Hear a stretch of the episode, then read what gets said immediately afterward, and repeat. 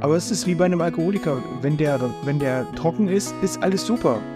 Aber wenn es so diesen einen, diese eine Weinbrandbohne als Beispiel gibt, dann ist das Problem wieder da. Ich habe eine Kundin gehabt, da hat der Arzt tatsächlich gesagt, wenn sie zu viel wiegen, reduzieren sie ihre Ernährung auf, nicht um, auf 500 Kalorien. Die Hausärzte haben halt gar nicht die, die Budgets zur Verfügung, um da mal ein umfangreiches Bild zu machen. Der Titel der heutigen Folge lautet Was macht man eigentlich als Hormonspezialist? Mein heutiger Gast ist Peter Gehlmann aus Borstel, das liegt zwischen Bremen und Hannover. Peter ist Fachberater für ganzheitliche Gesundheit, Personal Trainer, Entspannungstrainer und vieles mehr. Heute möchte ich mich mit Peter über das Thema Hormone und deren Einfluss auf unsere körperliche und geistige Gesundheit unterhalten. Also, herzlich willkommen, Peter. Schön, dass du da bist. Hallihallo, schön, dass ich da sein darf. Ja, sehr gerne, sehr, sehr gerne. Ja, Peter, erzähl doch mal, du bist Hormonspezialist, kann man ganz ruhigen Gewissens so sagen. Erzähl doch mal, wie ist es dazu gekommen? Und äh, also, wer bist du? Was machst du so?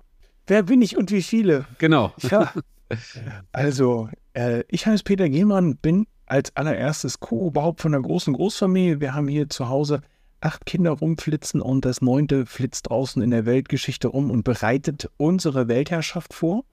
Ähm, und ansonsten bin ich tätig als Fachberater für ganzheitliche Gesundheit oder der genaue Begriff ist holistische Gesundheit. Da das aber oftmals zu lange dauert, bis man das ausgesprochen hat, ähm, ganzheitlicher Gesundheitsberater trifft es auch. Was beinhaltet das Ganze? Eine Ernährungsberatung, eine, eine, eine Lebensberatung, eine Alltagsberatung. Also hier geht es noch tiefer rein als nur diese pure, reine Ernährungsberatung. Ähm, wir schauen uns an, wie funktioniert der Körper, warum funktioniert er so. Da, wo die Ärzte bei der Symptombehandlung enden, äh, machen wir weiter und suchen nach der Ursache. Ich habe selbst 2012 ungefähr die Diagnose Hashimoto bekommen. Es war ein, ein, eine lange Irrreise von Arzt zu Arzt. Ich bin müde geworden, ich bin dicke geworden, ich bin träge geworden. Habe mich aber irgendwie immer durchgekämpft. Ich war damals als Judo-Kämpfer aktiv, als Judo-Trainer aktiv. Ähm, ich hatte den klassischen 9-to-5-Job, okay, von eher so von 7 bis 16 Uhr. Ähm, und habe mich irgendwie so durchs Leben ge geknabbert, weil ich merkte, die Energie wurde weniger. Äh, dann gab es eine schwere Operation. Mein Knie musste operiert werden. Und das war für mich so der Umschwung, weil ich mit einem Mitpatienten auf dem Zimmer lag und der mir so ein paar Tipps rund um die Ernährung gegeben hat. Und das habe ich erst so ein bisschen abgetan. Und irgendwann habe ich mich damit intensiver befasst, habe auch Ärzte aufgesucht, um eben auch mal zu erkennen, was, woran liegt es denn überhaupt, dass ich hier so, so müde bin und, und immer dicker werde. Und die haben dann irgendwann mal festgestellt, nachdem man erst eine depressive Episode diagnostiziert hatte, was so der Klassiker war bei, bei Hashimoto, dass man das als erstes ähm, diagnostiziert. Gibt ganz viele, die haben Depressionen auf dem Zettel stehen, obwohl sie Schilddrüsenprobleme haben. Ja. Und nun gab es die Diagnose Hashimoto mit dem Zaubersatz des Arztes, hier haben Sie Ihr Rezept für Ihre Hormone und mehr müssen Sie und mehr können wir jetzt auch nicht tun. Und das war für mich so ein Punkt, wo ich gesagt habe, nee, nee, also ich bin, alt war ich damals? Also viel jünger als jetzt. Äh, und habe gesagt, ich muss mich jetzt bitte nicht damit abfinden, mein ganzes Leben diese ollen Tabletten zu nehmen, die im Laufe der Zeit immer höher dosiert wurden. Was ich auch sehr spannend fand, jetzt so im Nachgang, frage ich mich immer, weil ich auch mal wieder von, von anderen Kunden und Patienten höre, die Medikamente werden höher dosiert. Warum eigentlich? Sie sollen doch die Schilddrüse nur ein kleines bisschen unterstützen, weiterzumachen. Aber die Schilddrüse scheint irgendwann zwischendurch zu sagen, boah, hab keine Lust mehr, es sind ja genug Schilddrüsenhormone drin, also brauche ich nicht mehr arbeiten. Was den Körper dann dazu veranlasst, mehr zu verlangen und wir müssen mehr, aber wir gehen schon zu tief rein. Wie bin ich dazu gekommen? Zu der Hormongeschichte. Ich habe angefangen, mich um Patienten zu kümmern als ganzheitlicher Gesundheitsberater, die ebenfalls wie ich Hashimoto haben, die eine Schilddrüsenunterfunktion haben und plötzlich habe ich von drei, vier Kunden in einem Jahr die Rückmeldung bekommen, also weißt du was, Peter, meine ganzen Wechseljahresbeschwerden sind irgendwie weg. Und da habe ich gesagt, hm, wenn du es heimlich kannst, also ohne dass du was davon weißt, dann kannst du es auch äh, richtig machen. Und dann haben wir uns eben auch auf dieses Thema spezialisiert, sind noch tiefer in die ganze Hormongeschichte mit reingegangen, eben äh, neben den Schilddrüsenhormonen auch geschaut, was machen denn die, die Hormone äh, Cortisol, wie sieht es beim Insulin aus, ähm, was haben wir noch alles für Möglichkeiten, um da zu unterstützen. Ja. Und schwupps sind wir irgendwie in der Hormonspezialisierung gelandet und als Hüter der Hormone ähm, unterstütze ich jetzt die Frauen in den Wechseljahren. Und was ich richtig gut finde, ist, wenn, wenn äh, Trainer, Berater, Coaches, keine Ahnung, äh, wie auch immer man das nennen möchte, ähm, Selbsterfahrung haben mit dem, wobei sie ihre Klienten und Klientinnen dann beraten. Ne? Also wenn du sagst selbst äh, Hashimoto-Erfahrung oder selbst Hashimoto-Patient, dann ist das ganz toll, weil das natürlich auch irgendwie so die Leute, die Leute abholt und so ein Wir-Gefühl schafft und natürlich äh, dafür sorgt, dass die Leute merken, Mensch, der, ja, der hat selber das Problem und der wird sich da wohl gut drum gekümmert haben. Ne? Aber da würde ich gerne noch mal reingehen. Hashimoto ist, denke ich, für ja, 9 von 10 oder 99 von 100 Leuten erstmal, denke ich, kein Begriff. Was, was ist Hashimoto für eine Erkrankung? Hashimoto-Thyreoiditis ist erstmal eine Entzündung der Schilddrüse, benannt nach dem Japaner Hakuro Hashimoto. Mhm. Es gibt ein deutsches Pendant, das war der Herr Basedow, der hat die Überfunktion erf äh, erfunden, äh, gefunden, diagnostiziert, die heißt Morbus Basedow. Also hätte das irgendein Deutscher gefunden, hätte die Krankheit auch äh, Müller-Thyreoiditis heißen können. Aber nun, mal, nun war es mal der, der Japaner, der uns zu dieser manchmal auch unaussprechlichen Krankheit da äh, mehr Infos rausgeben konnte. Hier ist das eine Autoimmunerkrankung und ich muss da tatsächlich von, von vornherein sagen, laut schulmedizinischer Definition ist sie nicht heilbar. Mhm. Es gibt da draußen leider viel zu viele. Ich glaube, wenn wir bei dem Begriff Coaches bleiben, äh, ersparen wir uns den Rest Dienstleister und Berater, bis da alles durch ist. Dann dauert die Podcast-Folge und ich rede eh schon viel zu viel. Nein, alles gut. du bist hier, um zu reden. Alles gut, sehr gerne. Also es gibt da draußen viel zu viele Coaches, die mit Hashimoto frei und ich habe es hingekriegt, rausgehen und eben suggerieren, sie haben es geheilt. Mhm. Und als Ernährungsberater, äh, auch wenn es das Sprichwort gibt, wer heilt, hat recht, hey, es gibt die Health Claim Verordnung in Deutschland, im deutschsprachigen Raum und die sagt ganz klar, wer was machen darf. Und du darfst nun mal als Ernährungsberater nicht rausgehen und sagen, ich habe Hashimoto geheilt. Mhm. Das nennt sich dann Remission. In Remission geschickt. Die Krankheit ist noch da, aber die Symptome sind nicht mehr so ähm, präsent, dass man ständig müde ist. Das ist quasi, der Vergleich ist vielleicht ein bisschen blöd. Wahrscheinlich wird jetzt jeder Alkoholiker sagen, ja, du hast, einen. also ehrlich, Peter, aber es ist wie bei einem Alkoholiker. Wenn der, wenn der trocken ist, ist alles super. Mhm. Aber wenn es so diesen einen, diese eine Weinbrandbohne als Beispiel gibt, dann ist das Problem wieder da. Ja. Ja, verstehe. Und das ist eben auch bei den Krankheiten, die du in Remission schickst. Äh, es reicht ein Auslöser und dann hast du die Probleme wieder. Äh, es reicht ein Schludelsein mit deinem äh, Ernährungsplan, mit deinem Alltagswochenplan-Konzept äh, wie auch immer du das nutzt. Und dann bist du wieder drin und dann geht es wieder von vorne los. Das ist ja alles in Ordnung. Ja. Ähm, ich glaube, die, das Wichtigste ist erstmal zu erkennen, dass man doch dann diese Krankheit hat und dass man dann auch einen Ansatz hat und weiß, was man tun muss. Und wenn man dann merkt, okay, dieses eine Stück äh, Weißbrot beispielsweise ähm, wird mich, äh, wird mir große Probleme bereiten, ja, dann ist es, glaube ich, auch gar kein Problem mehr, das wegzulassen, weil man ja weiß, dass die Zinsen, die man dann dafür bezahlt, ähm, enorm hoch sind und es einfach nicht wert sind, oder? Das ist jetzt der Idealzustand, den du beschrieben hast. Zu wissen, das tut mir nicht gut und das auch wegzulassen. Nun haben wir aber diesen, diesen, ähm, ja, vielleicht mag ihn jeder anders nennen, aber wir haben nun mal diesen einen Schweinehund bei uns im, im System sitzen, der immer wieder sagt, probier's doch mal, vielleicht geht's jetzt. Ah, guck mal, gestern hat doch das geklappt mit dem Brötchen. Probier doch heute nochmal ah, guck mal, diese bisschen Darmprobleme, die du jetzt hast, ah, bisschen Durchfall, bisschen Blähung, bisschen Bauchschmerzen, ist doch nur ein bisschen. Du gewöhnst dich da schon dran. Also dieser Schweinehund, der ist sehr, sehr groß und es braucht sehr viel Überwindung, da in diesem System zu arbeiten. Du siehst, es ist also nicht nur eine Ernährungsgeschichte, sondern auch eine mentale Geschichte, weil wir zwei Lager haben. Wir haben einmal die Mediziner, viele, ein Großteil der Schulmediziner, die ganz klar sagen, an der Ernährung liegt es nicht. Sie können ruhig so weiter essen. Wenn Sie zu viel wiegen, essen Sie die Hälfte. Essen Sie. Ich habe ich hab eine Kundin gehabt, da hat der Arzt tatsächlich gesagt, wenn Sie zu viel wiegen, reduzieren Sie Ihre Ernährung auf, nicht um, auf 500 Kalorien. Das ist ja gar nicht. Äh, ja, klar. Wenn man älter als zwei Jahre ist, ist das kein, reicht das nicht aus, um zu überleben, ne? ja, richtig. Ja. Dann brauchen sich die Leute nicht wundern, wenn dann im Nachgang das alles noch schlimmer wird, wenn sie noch weniger. Ich meine, du gehst ja auch nicht in die Sauna mit nur einer Kohle im Ofen. Mhm. Oder du gehst grillen mit einem Grillbrikett, das, wenn, außer das ist jetzt hier fünf Kilo groß. Ja. Aber ähm, naja, es geht immer, wir haben im Vorgespräch, haben wir schon festgestellt, alles, was man tut und was man nicht tut, ähm, hat seinen Preis. So. Und wenn ich diese Erkrankung habe und weiß, okay, das Stück äh, Weißbrötchen bereitet mir so große Probleme, dass ich dann einen Durchfall bekomme und äh, was alles noch so dazugehört, dann ist das ganz was anderes, als wenn ich als Nicht-Erkrankter sage, okay, einmal im Monat gönne ich mir eine Pommes Mayo, weil die esse ich halt gerne und dann weiß ich, gut, äh, für den Tag habe ich dann äh, die Kalorien ein bisschen, bisschen drüber, äh, reise ich mich morgen wieder zusammen und dann ist das in Ordnung. Und das ist, glaube ich, so, da so den, den Mittelweg zu finden, ist das Problem. Und ein weiteres Problem ist, glaube ich, auch immer diese Diskrepanz zwischen Schulmedizin und alternativer Medizin. Ne? Also ähm, Schulmedizin hat dann oftmals äh, das Bedürfnis, irgendwie die Weisheit für sich gepachtet zu haben und zu sagen, ja. so ist das, Ende der Durchsage.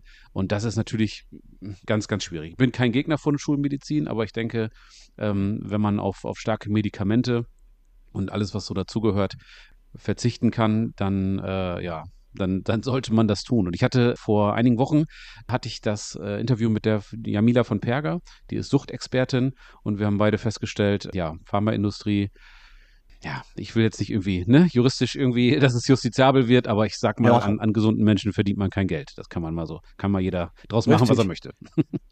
Ich glaube, da brauchst du dir gar keine große Sorgen machen, wenn wir allein mal schauen. Ich glaube, das war, es ist, es ist irgendwie nicht so richtig durch die Decke gegangen, das Video. Da gab es mal ein Video von der, ich glaube, von der Heute-Show. Da saßen zwei Moderatoren der Heute-Show, die immer ganz witzig in den Bundestag stiefeln und unser aktueller Gesundheitsminister. Mhm.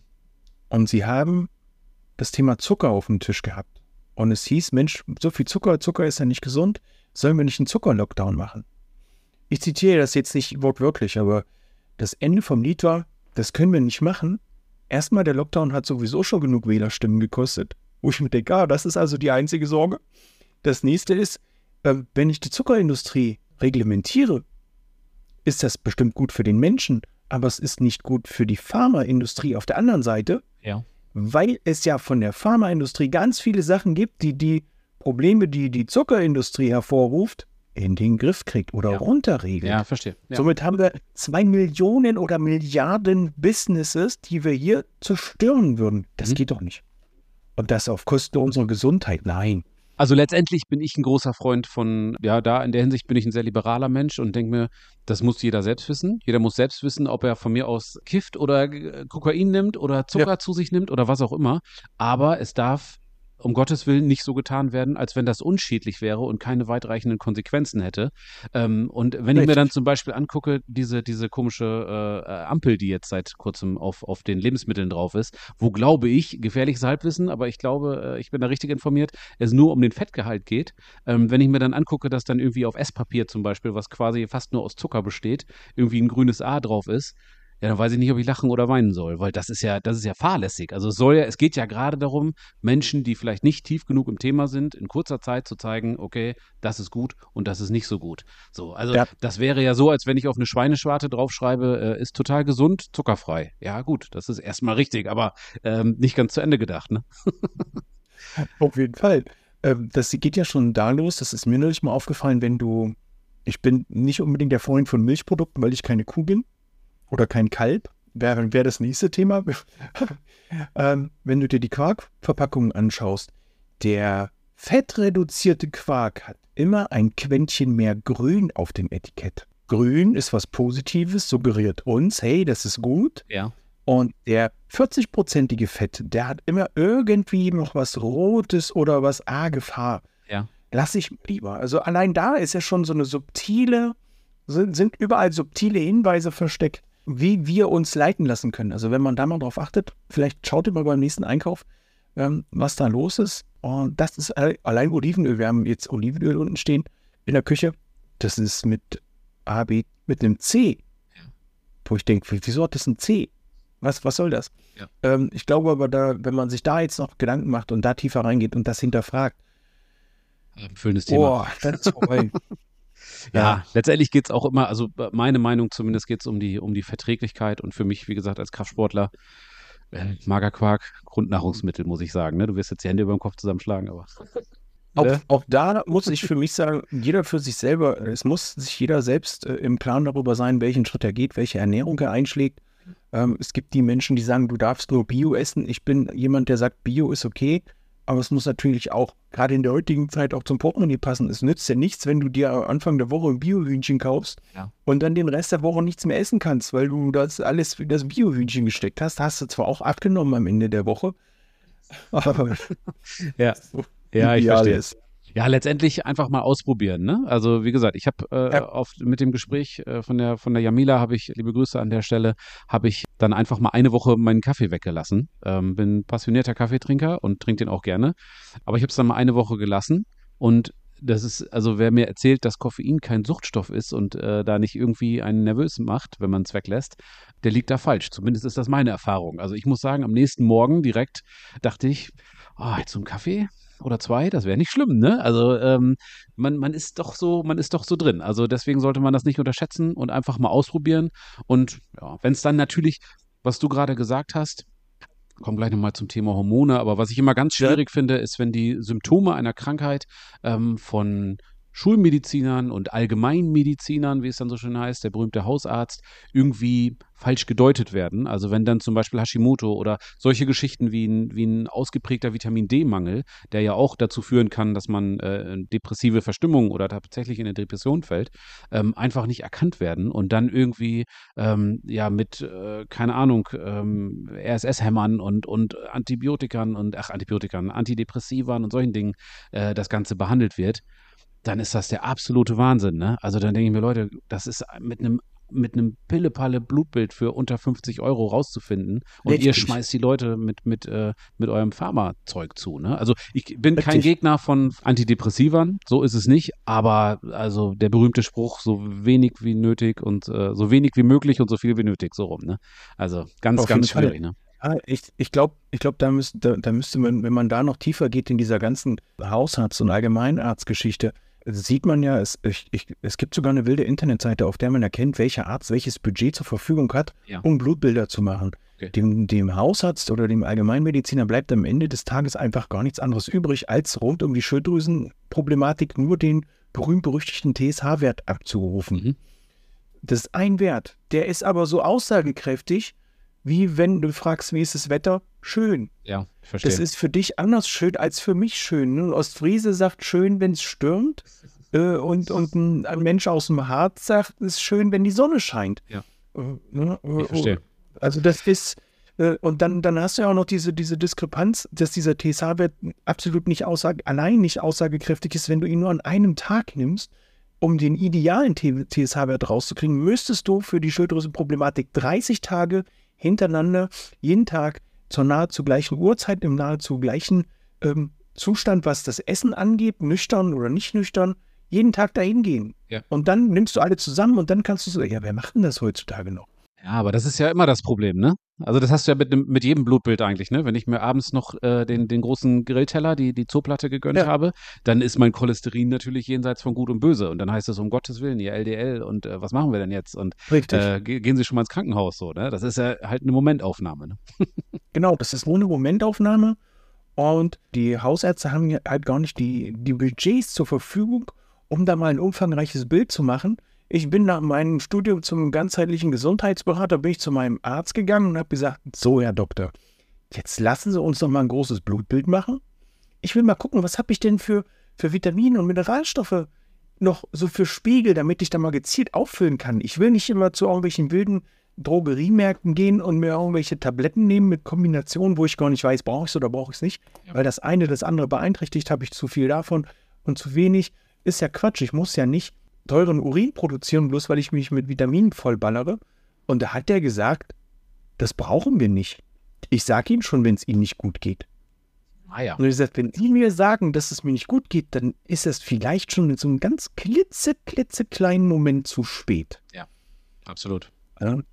ja. Und das ist total wild, dass man da nicht vorher schon so ein bisschen in die Prävention geht, tatsächlich sich auch mehr mit dem Thema Vitamin D befasst aber Vitamin D ist ja auch immer so ein zweischneidiges Schwert. Auf der einen Seite wird geschrieben, wir werden alle sterben, mhm. wenn wir zu viel Vitamin D nehmen. Auf der anderen Seite heißt es, oh, um Gottes Willen, wir müssen Vitamin D ein bisschen reglementieren, weil den Leuten geht es zu gut. Das kann zu vieles Gutes. Gerade in den letzten drei Jahren hat man ja gesehen, dass Vitamin D von den Experten mhm. immer wieder empfohlen wird, höher dosiert, gerade jetzt in dieser äh, schniefigen Jahreszeit, wo wir Husten, Schnupfen und ähm, wenn es, ich weiß nicht, gibt es die noch, die Grippe, darf es die noch geben? Wenn es die Grippe noch gibt, dass man da einfach mal hochdosiert über einen Zeitraum von ein, zwei Wochen hochdosiert Vitamin D nimmt, das verkraftet der Körper, ja. weil das Immunsystem so viel zu tun hat, um sich mit den Infektionen zu befassen, dass es einfach Unterstützung braucht. Da mal gezielt ein bisschen höher dosiert reinzugehen mit den Vitaminen, um den Körper zu unterstützen. Das wirkt Wunder und ist besser als jedes Medikament, das die Symptome nur runterregelt, damit wir irgendwie zur Arbeit uns schleppen können. Dann haben wir nicht eine Woche eine Erkältung, sondern manchmal drei Wochen, weil der Körper einfach nicht durchkommt. Ja. Äh, das ja. ist Panne. Ja, und es gibt so, also für mich gehört tatsächlich zur Morgenroutine morgens, es gibt erstmal ein, ein Glas äh, Zitronensaft, dann also warmes, lauwarmes Wasser mit, mit ordentlich Zitrone drin, äh, dann gibt es Vitamin D3 mit, mit Vitamin ja. K halt, mit es vernünftig äh, verstoffwechselt werden kann. Irgendwie oh, so 10.000, 15.000 Einheiten ungefähr. Ja, ähm, B12 und Zink. So, und das gibt es halt jeden Morgen bei mir. Und ähm, ja ich, ich fühle mich gut damit. Also, ne, da kann man jetzt von halten, was man möchte, aber bei mir, mir geht es gut damit und es kostet fast gar nichts. Ne? Also, ähm, wenn man äh, Vitamin D zum Beispiel, so eine Jahresration, ich weiß es nicht genau, aber für, ich glaube, 15, 20 Euro ist man mit einem hochwertigen Produkt dabei. Ich glaube, das sollte anders ja. wert sein. Ne? also, erstmal herzlichen Glückwunsch zu der Entscheidung, das so zu machen, ähm, weil wir hier im, im deutschsprachigen Raum, in diesem sogenannten Dachraum, wenn du nicht von außen mit zuführst mit Vitamin D, hast du definitiv einen Vitamin D-Mangel die Sonne kommt ja gar nicht so durch. Ich habe mich da vor, vor ach, ich glaube, Anfang des Jahres, ich habe es dann irgendwann aufgegeben. Focus Online hat geschrieben, 2000 Einheiten reichen und den Rest kriegst du mit der Ernährung hin. Ja, ja. kriegst du eben nicht. Ja. Entweder musst du in der Mittagszeit nackig draußen rumlaufen. Äh, kommt ja ungewöhnlich, wenn du einen Arbeitgeber hast, ob der das auch so gut findet. Ich könnte mir jetzt vorstellen, so im Zentrum von Hannover wäre 20 Minuten nackig draußen rumlaufen. Könnte Spannend. unangenehm werden, ja, hm, mutig. Ja, Ne? und äh, über die Ernährung kriegst du es nicht hin, weil du ein Kilo Champignons essen müsstest für 2000 Einheiten und das jeden Tag oder zwei Kilo Käse oder fünf Liter Milch. Und was sind 2000 Einheiten? Also ganz ehrlich, äh, wie gesagt, ja, auch richtig. wieder individuell, aber ich denke mal so ab 10.000 wird es äh, interessant und darunter ist eigentlich ja schon fast homöopathisch. Ne? Peter, erzähl doch mal, was für, was für äh, Klienten und Klientinnen du so hast. Was, was für Leute kommen zu dir? Was für Leute ähm, sprechen dich an? Was für Probleme haben die und ähm, wie darf man sich so eine Zusammenarbeit vorstellen? Also zu mir kommen meistens, ja, ich habe jetzt neulich festgestellt, das sind tatsächlich mehr so die älteren Damen, so um die 40, 35, 40, weil man so bis 35 glaube ich, noch so diesen, ich sage mal, das Jugend, diese jugendliche Leichtsinnigkeit oder Leichtigkeit mitbringt. Das wird schon irgendwie, ach, mich trifft es doch nicht. Ähm, und so mit 35, 40 wahrscheinlich tatsächlich in dem Bereich, so rund um die Wechseljahre, merkt man, erstens, jetzt bin ich dran, mhm. weil ich jetzt 40 Jahre Gas gegeben habe. Ich habe Familie großgezogen, ich habe Kinder großgezogen. Gut, ich bin immer noch dabei, die Kinder großzuziehen, aber auch ich merke, ähm, es gibt auch, muss, darf auch mal Momente geben, die nur meine Frau hat. Es darf auch mal Momente geben, die nur ich habe. Ähm, und wenn man sich dessen bewusst wird, dass das Leben ja nun nicht unendlich lang ist und dass man auch zum Alter hin ich merke es an meinen Augen. Ähm, die Arme werden immer länger. Ich muss selbst äh, mit der Uhr noch mal so ein bisschen ranzoomen, äh, um zu gucken, hast du jetzt die richtige Länge? Und äh, das sind so Sachen, das sind so Kleinigkeiten, aber du merkst es auch am Körper. Du wirst ein bisschen schwerer, weil der Stoffwechsel nicht mehr ganz so läuft. Der wird ein bisschen müder. Du wirst ein bisschen träger, die Gelenke tun weh. Und all das sind auch so Sachen, die, die ich sage immer meine Mädels, die meine Mädels so mit sich bringen. Müdigkeit, Energielosigkeit, ähm, das Gewicht geht durch die Decke und kommt nicht wieder runter. Äh, wenn sie es in den Griff kriegen, dann kommen sie irgendwann auf den Punkt, wo es dann nicht mehr geht. So die ersten 5 Kilo, die ersten 10 Kilo von 25, die verschwinden sollen, das funktioniert noch irgendwie. Aber dann hängt's. Dann gibt es verschiedenste Einflüsse, ob das nun Diabetes, Hashimoto, eine, eine, eine, ich sage mal in Anführungsstrichen, einfache Schilddrüsenunterfunktion ist oder Probleme mit, den, mit den Nebennieren, weil die Cortisol, äh, weil, Cortisol hier, das ist ja so ein Stresshormon, weil das so ein bisschen äh, rumspinnt. Also all das sind so Sachen, die hier mit reinfließen und wo die, wo die Mädels dann kommen und sagen, irgendwie geht es gerade so nicht weiter. Die Lebensqualität ist ähm, auf einer Skala von 1 bis 10. 10 ist super, 1 ist schlecht, ist irgendwo bei 2, 3. Äh, wenn ich jetzt noch fünf Jahre so weitermache, dann liege ich im Burnout oder irgendwo im Bett und komme nicht mehr hoch. Und das ist dann ja wahrscheinlich auch so ein, so ein äh, schleichender Prozess, ne? Also dieser Vergleich ja. mit, dem, mit dem Frosch im, im, im, heißen Wasser, was immer heißer wird, du, du weißt, was ich meine. Ähm, mhm. Und man ist dann wahrscheinlich irgendwann ja, hat man die Relation ja nicht mehr. Also wenn man morgens aufwacht Richtig. und man hat eine Grippe, dann merkt man, oh Mist, irgendwas ist anders, die Knochen tun weh ja. und dann habe ich halt eine Grippe. Aber wenn sich das so langsam anbahnt über Wochen, Monate, Jahre, ähm, dann geht man irgendwann vielleicht davon aus, dass das der Normalzustand ist. Und gerade wenn man dann irgendwie schon etwas betagter ist, äh, etwas älter ist, dann denkt man, naja gut, ich bin halt nicht mehr der Jüngste und so, dann fängt man ja an, sich irgendwas zurechtzulegen und selbst zu argumentieren, ja. warum das dann halt ganz normal ist, in Anführungsstrichen. Ähm, dann sind die, äh, die Leute, die zu dir kommen, gekommen und den Weg zu dir gefunden haben, natürlich schon irgendwo boah, relativ weit vorne. Ne? Haben da einiges richtig gemacht, würde ich sagen, oder? Auf jeden Fall. Auf jeden Fall sind sie schon mal einen Schritt weiter, weil sie festgestellt haben, so wie es jetzt geht, kann es nicht weitergehen. Ja. Und das Problem ist aber auch, die, dieses, dieses Drumherum, dieses Umfeld, dieses ähm, System, was uns umgibt. Wir haben ja gelernt, schon von, schon von früh auf, also zumindest in unserer Generation, erstmal Ne, so dieses berühmte Eigenlob stinkt und auf der anderen Seite hör auf zu jammern, anderen geht's schlechter. Und dieses Hör auf zu jammern, anderen geht's schlechter, das ist gerade mit einer Schilddrüsenproblematik und eigentlich auch in den Wechseljahren, was mit den Mamas und, und Großmüttern dann so los ist, die kümmern sich natürlich erstmal um alle anderen. Mhm. Und dann kommt dieses, hör mal auf zu jammern, Hilde an der Kasse geht's viel schlimmer. Udo in der Werkstatt, wie auch immer sie heißen mögen, wenn jetzt eine Hilde an der Kasse sich da angesprochen fühlt, sorry, ich hatte gerade keinen anderen Namen.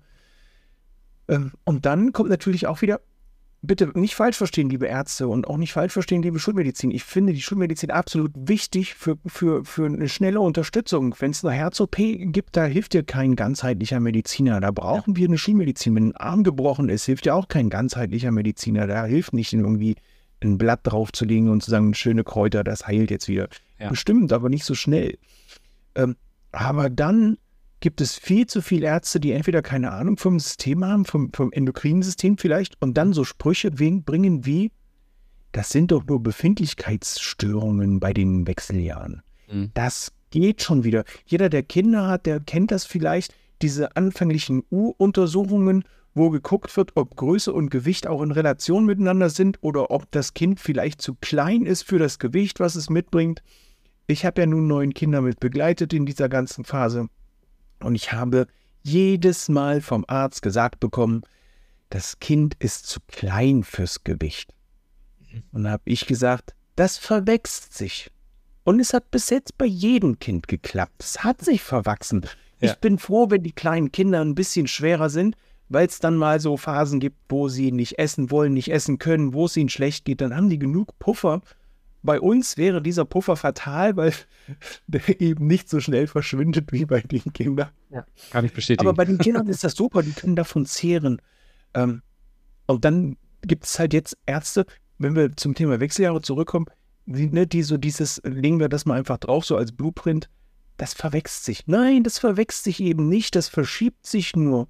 Diese ganze Problematik verschiebt sich und irgendwann sind wir wieder bei dem, was du vorhin sagtest, wir haben uns irgendwie dran gewöhnt wir haben uns daran gewöhnt, dass wir irgendwie ein Bein hinter uns herziehen, dass wir Schmerzen haben, dass wir morgens äh, den Wecker schon eine halbe Stunde früher stellen müssen zum Aufstehen, weil wir erstmal brauchen, wie so eine alte Dampflok, verzeiht mir den Vergleich. Ich meine das nicht von der, von der Erscheinung der Dampflok, sondern von der Aktivität der Dampflok. Die braucht auch erstmal ein bisschen Kohle, bis das Ding läuft und dann ist aber Vollgas. Aber dann kann sie auch ganz schnell wieder stoppen und äh, nichts mehr machen, wenn keine Kohle mehr reinkommt. Und das sind so Sachen, das muss keiner, das muss man nicht mit 60 und nicht mit 70 und nicht mit 80 erleben. Ja. Ja, verstehe. Und selbst wenn die Theorie dann stimmen würde, dass sich das äh, verwächst oder dass das eine Frage der Zeit ist, ähm, dann ist es doch einfach unnötig, äh, dass man dann in dieser Zeit so leidet. Also Ja. wenn es dann in fünf Jahren besser wird, warum soll man denn, wenn man das relativ einfach beheben kann, da, äh, da durchgehen? Richtig. Also warum, warum sollte man sich das antun? Ne? Also dann, selbst dann wird die Rechnung ja nicht, nicht aufgehen. Ne? Gut, also und wie stehst du grundsätzlich zum, zum Beispiel zur Pille? Also wenn die, wenn Frauen oder, oder junge Mädchen ja teilweise mit, ich weiß gar nicht, wann geht denn das los? 14, 15, 16, irgendwo sowas in der Richtung. Das ist ja ein, ein hormonell sehr starker Eingriff Ja. in, den, in den weiblichen Körper, so eine Pille. Hast du dazu eine Meinung? Ja, nur kann ich als Mann da schwer, äh, das ist, ich glaube, die Pille ist ein Fluch und Segen gleichzeitig. Auf der einen Seite natürlich ein grandioses Verhütungsmittel, auch wichtig. Auf der anderen Seite äh, greift sie natürlich mit, mit, mit den Hormonen in den ganzen Hormonhaushalt ein. Viele haben durch die Pille ganz große Probleme bekommen. Denen geht es durch die Pille schlechter als vorher weil die Pille natürlich auch hier unter Nährstoffe raubt, ähm, das ganze hormonelle System durcheinander bringt. Bei manchen ist es sogar so weit, dass tatsächlich diese Schilddrüsenproblematik durch die Gabe der Pille entstanden ist. Und das sind so Okay. Sachen, äh, auch da sind wir dann wieder an dem Punkt, Ja. muss jeder für sich selber entscheiden. Ich habe schon ganz viele äh, Infos oder, oder äh, Rückmeldungen bekommen, die Pille tut mir gut, ähm, ich kann damit super verhüten und ich merke auch vom Rest nicht das, was du so beschreibst, lieber Peter. Auf der anderen Seite ist es aber, wir sind ja nun mal alle Menschen und jeder Mensch, egal ob männlich oder weiblich, reagiert ja nun mal anders. Ja, das, deswegen auch Mhm. der Vergleich vorhin mit Hilda an der Kasse und Udo in der Werkstatt. Da werden die Schmerzen anders vertragen. Bei Frauen sowieso. Ich weiß nicht, wie es bei dir ist, Jan, wenn ich mir einen Finger piekse für meinen Bluttest, für meine äh, Nährstoffe. Die Frau, die bringt mal eben Kinder zur Welt ohne Drama. Hast du recht, ich weiß, was du meinst. Das hat, äh, das wird die Natur schon, schon so eingerichtet haben, dass die Frau das deutlich besser übersteht als der Mann. Also da muss ich wohl zugestehen, dass das so ist, ne? Ja.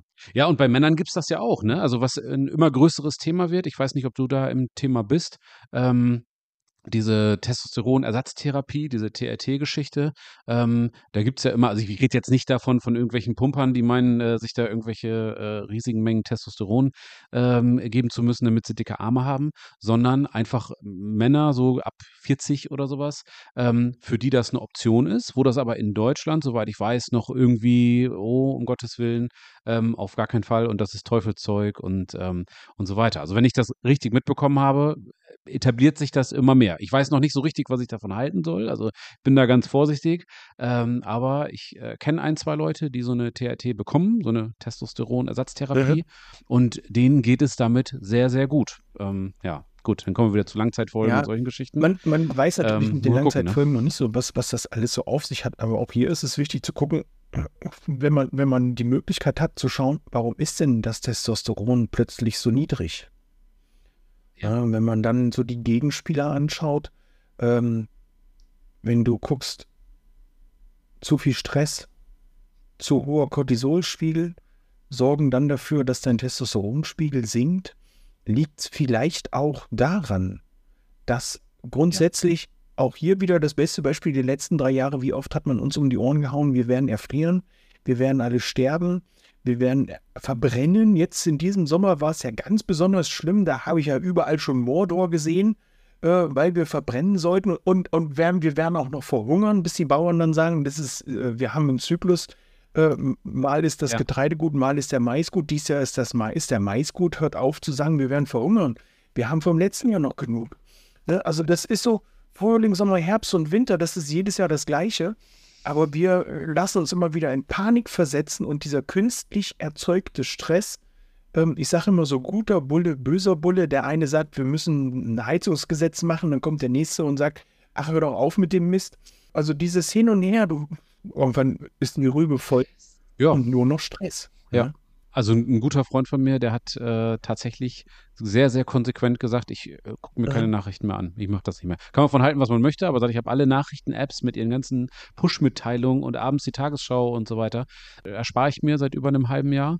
Er sagte, wenn irgendwas Schlimmes passiert, wenn hier irgendein anderes Land meint, uns angreifen zu müssen oder irgendwas anderes ist, werde ich das schon mitkriegen. Ja. Wird mir schon irgendjemand erzählen.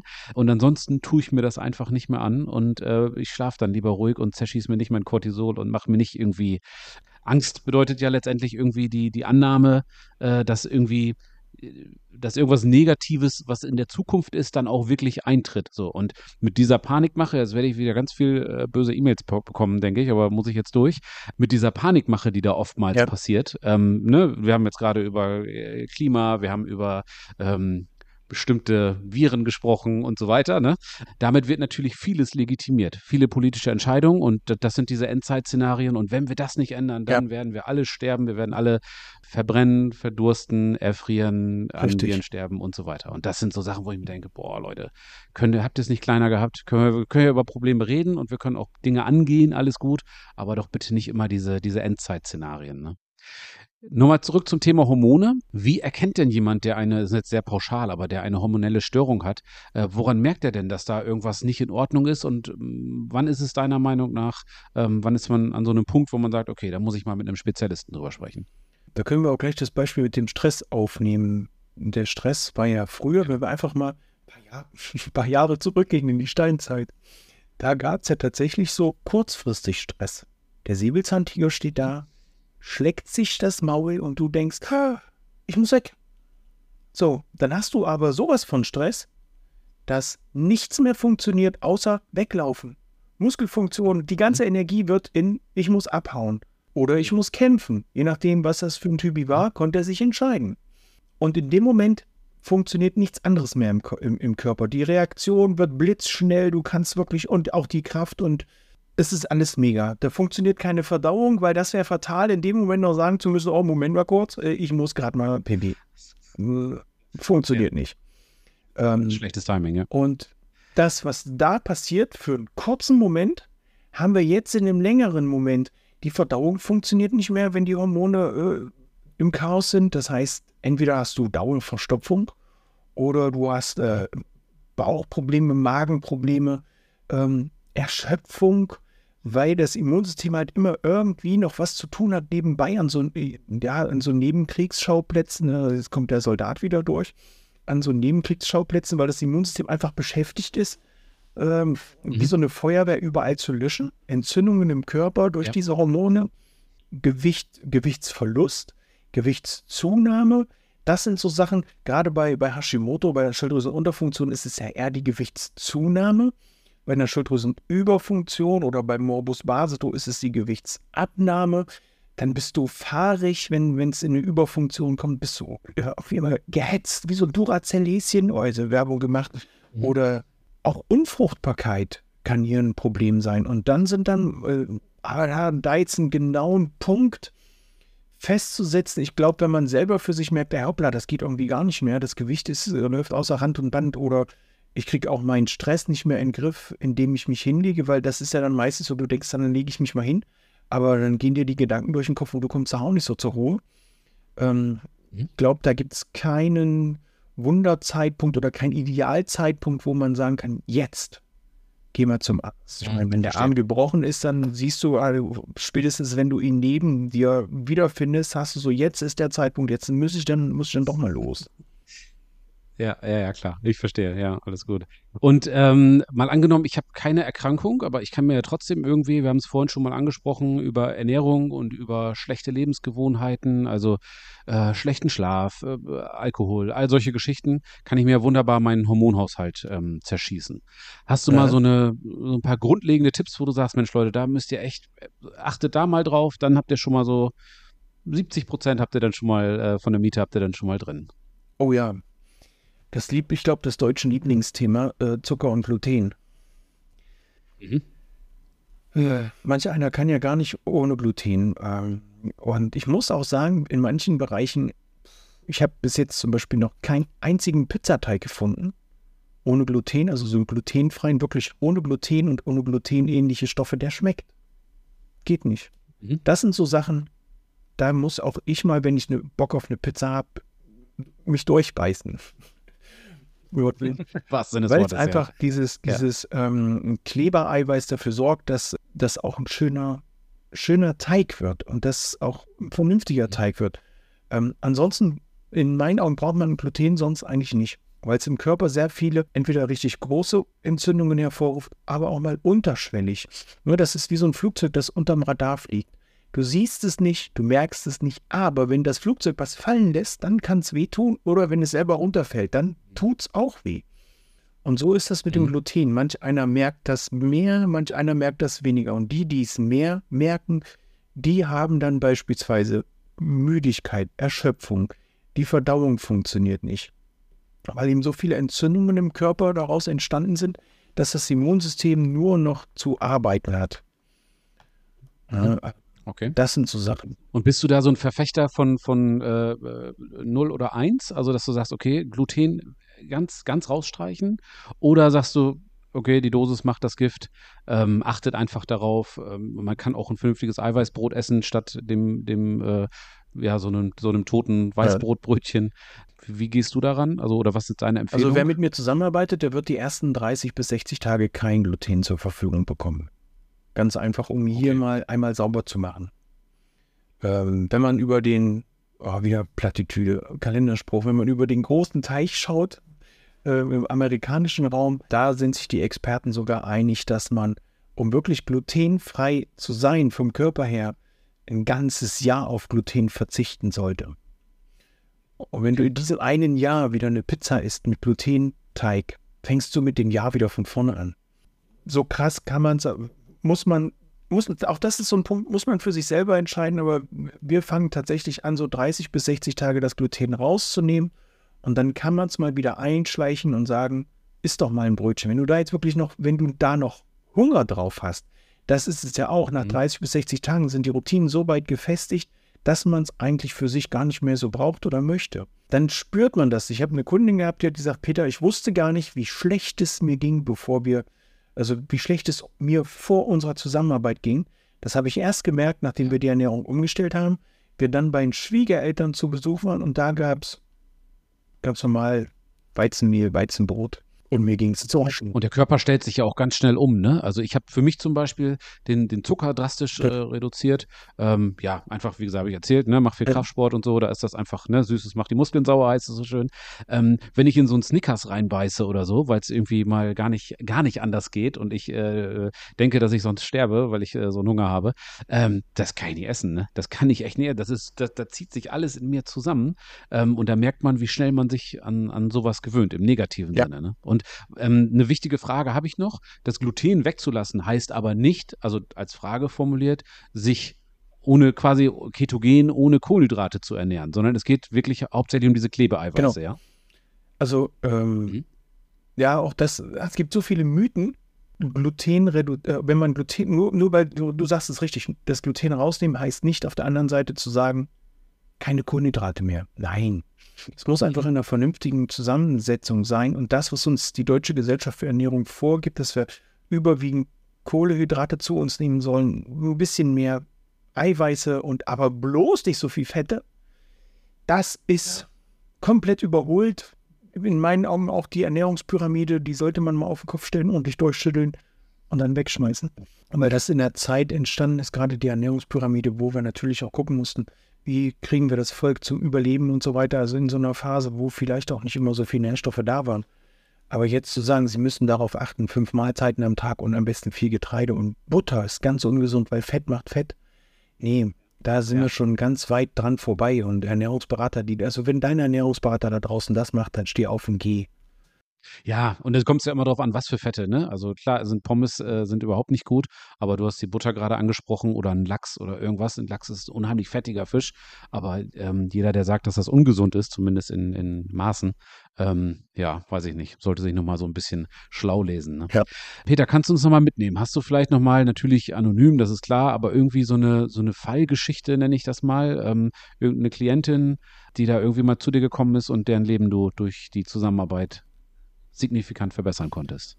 Ich habe jetzt ähm, in diesem Jahr habe ich mit einer Kundin zusammengearbeitet. Also ich arbeite immer noch mit ihr zusammen, aber nicht mehr so intensiv, weil sie tatsächlich das für sich so weit in den Griff gekriegt hat.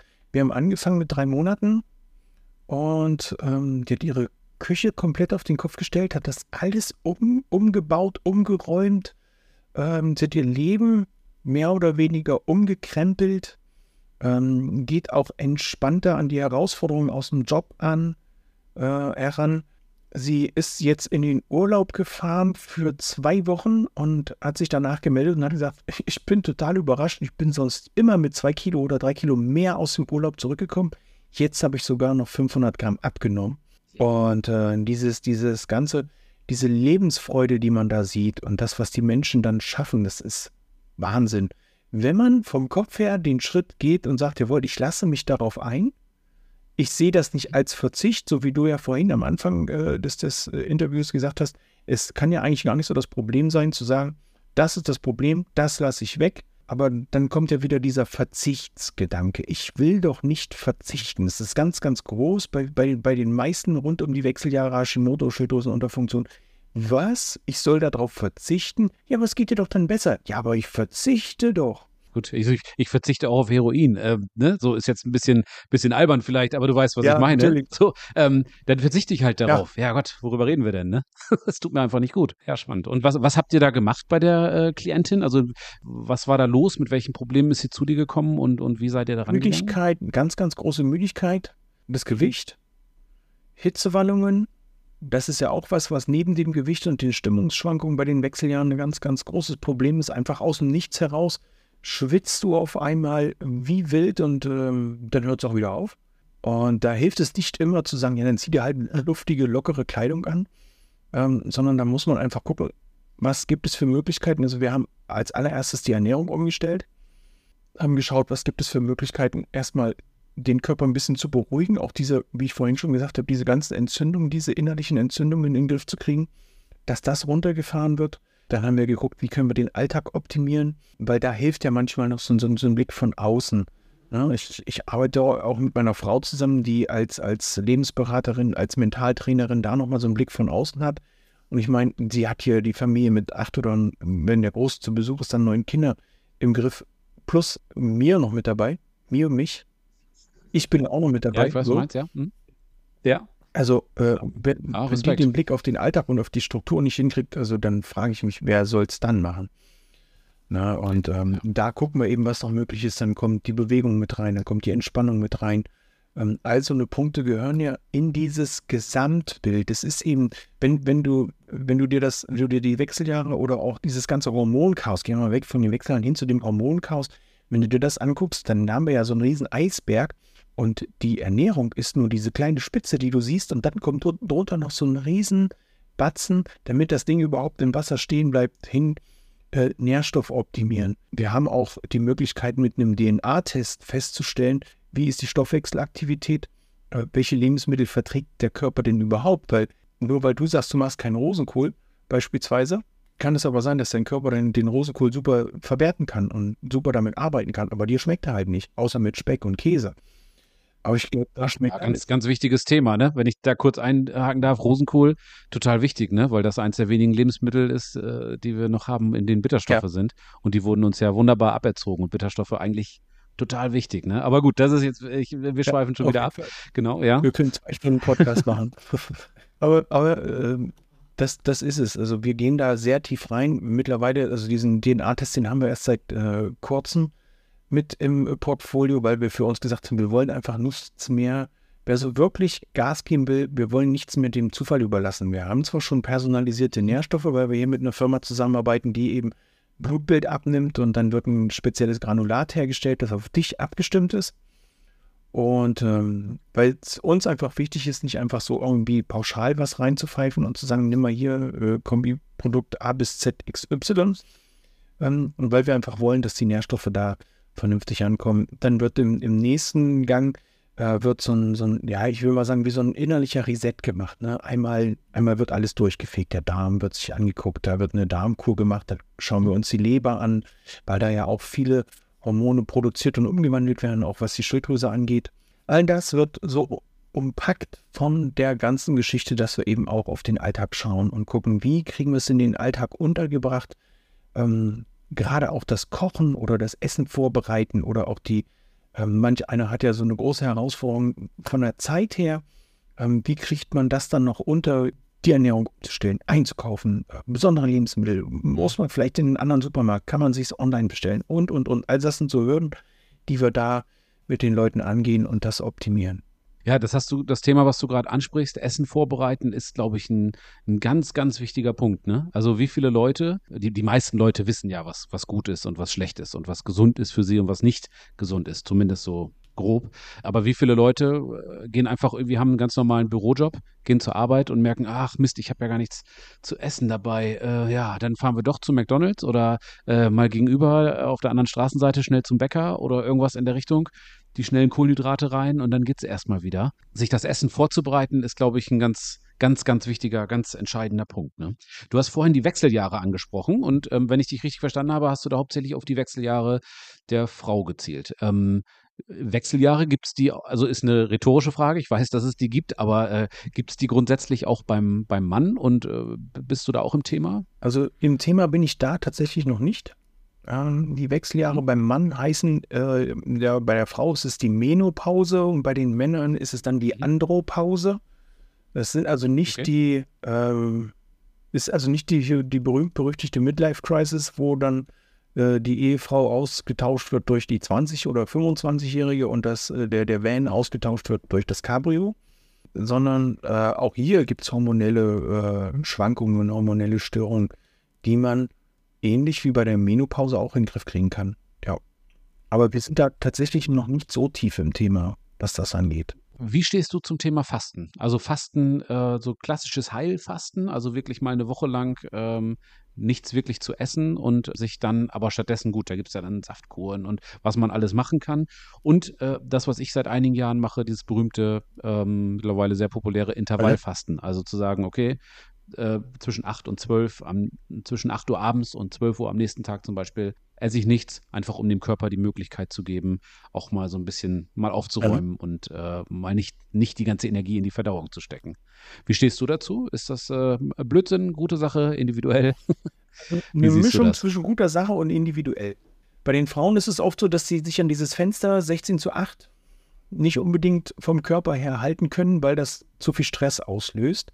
Da ist dann manchmal so ein 14-10 oder 12, nee, doch 14-10 besser als 16 zu 8. Äh, dass mhm. das, Essensfest, äh, das Essensfenster größer ist und die Fastenphase ein bisschen kürzer.